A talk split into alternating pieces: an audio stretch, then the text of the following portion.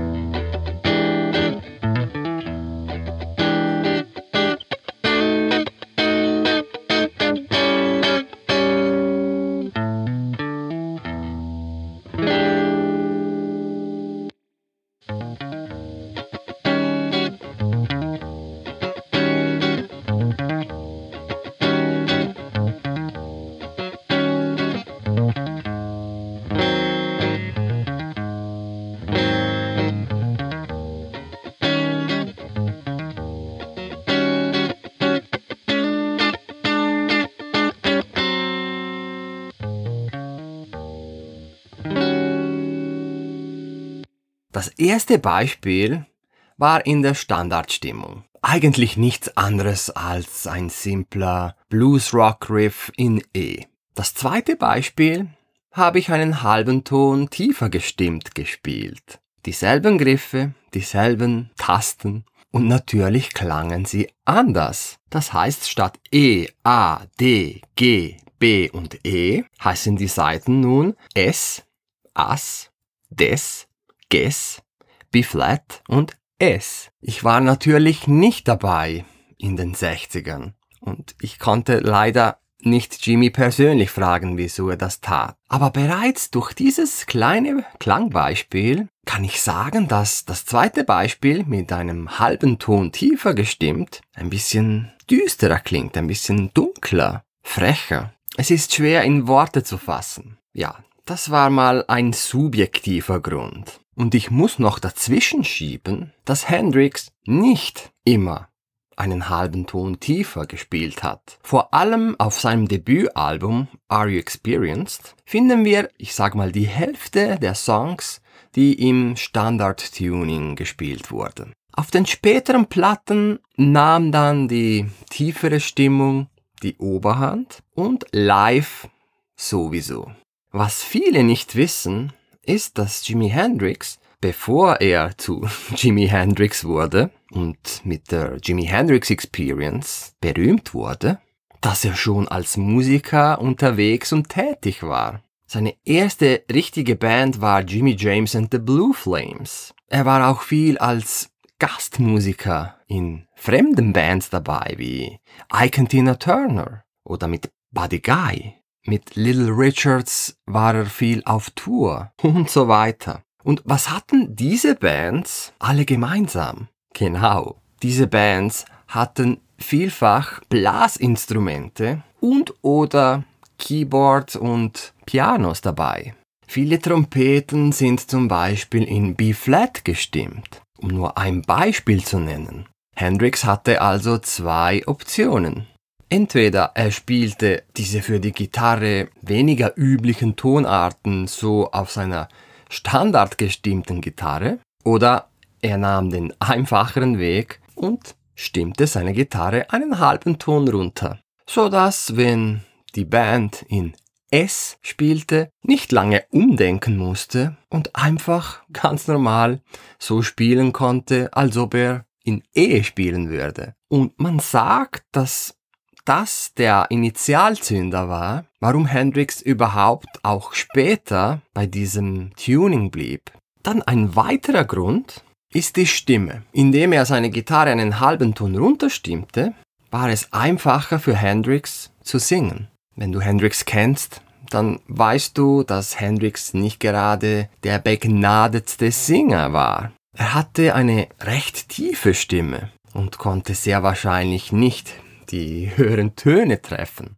Und da seine Spielweise auf der Gitarre sehr melodiös vokal war, da passte diese tiefere Stimmung auf der Gitarre natürlich wie die Faust aufs Auge. Die hohen Noten spielte er auf der Gitarre, aber die Tiefen konnte er so mit seiner Stimme auch erreichen. Und das Ganze verlieh seiner Stimme, seinem Gesang etwas Magisches, etwas Mystisches, etwas Einzigartiges.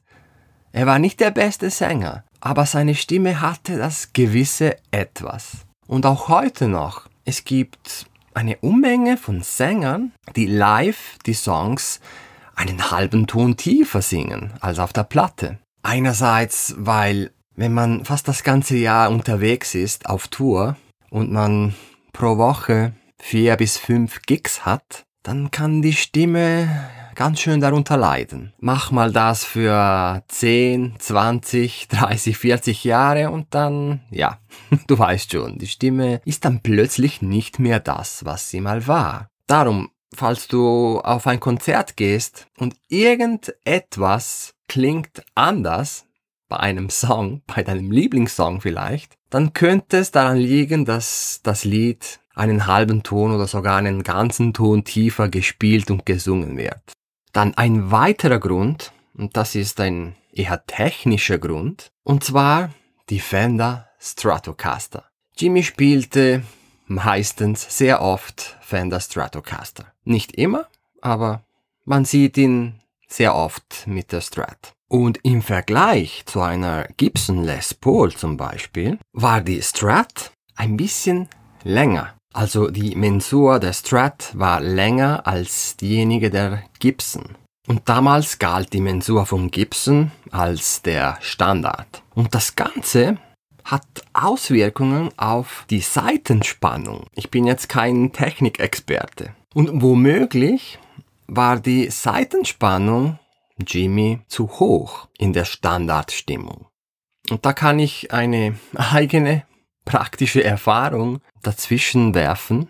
Ich besitze auch eine Fender Stratocaster und seit ich sie einen halben Ton tiefer gestimmt habe, sie spielt sich einfach wie Butter für mich. Es ist wie eine, eine neue Welt. Das erste Mal, als ich das ausprobiert habe, dachte ich, okay, wieso habe ich mein Leben lang im Standard E-Tuning gespielt, mit dieser, klar, machbaren Spannung, die sich aber manchmal nicht so natürlich und geschmeidig anfühlte, wenn ich nur einen halben Ton runterstimmen muss und meine Finger sich anfühlten, als ob sie darüber gleiten würden, mit weniger Anstrengung. Heute kursieren noch andere wilde Theorien, dass zum Beispiel auch äh, bei der E-Flat-Stimmung, da die Stratocaster ja drei Pickups hat, drei Tonabnehmer, dass diese dann auch besser klingen, kann ich so jetzt nicht beurteilen. Aber die bessere Spielbarkeit, die ist Fakt. Und das bringt uns auch nahtlos auf den letzten Punkt. Und zwar, wenn die Seitenspannung tiefer ist, dann ist das logischerweise auch einfacher, die Saiten zu banden. So werden plötzlich auch zwei Tonbandings machbarer. Und vor allem brauchst du auch weniger Kraft beim Banden. Und wir wissen ja alle, wie sehr Jimmy Bandings liebte. So, das waren jetzt meiner Meinung nach die wichtigsten Gründe, wieso Jimi Hendrix sehr oft einen halben Ton tiefer spielte. Falls du jemals einen Song wie Little Wing oder Voodoo Child nachgespielt hast, dann hast du spätestens beim Mitspielen gemerkt, dass etwas nicht ganz stimmt in der Stimmung. Und da ist schon das Wortspiel. Das könnten auch Gründe sein für dich, dieses Tuning, diese Stimmung mal auszuprobieren. Gib mir gerne Bescheid, ob du das schon ausprobiert hast, ob du das cool findest, ob du das nicht so gut findest oder ob es für dich einfach keinen praktischen Nutzen hat. Du erreichst mich auf moreno at gitarrenjunkie.com und du findest mich auch auf gitarrenjunkie.com wo es coole und nützliche Dinge hat, um den Musiker in dir immer weiter zu entwickeln. Auf der Gitarre. Vielen lieben Dank fürs Zuhören. Ich mache jetzt einen kurzen Urlaub, bin aber schon bald wieder für dich da mit dem Gitarrenjunkie Podcast. Bis bald, mach's gut.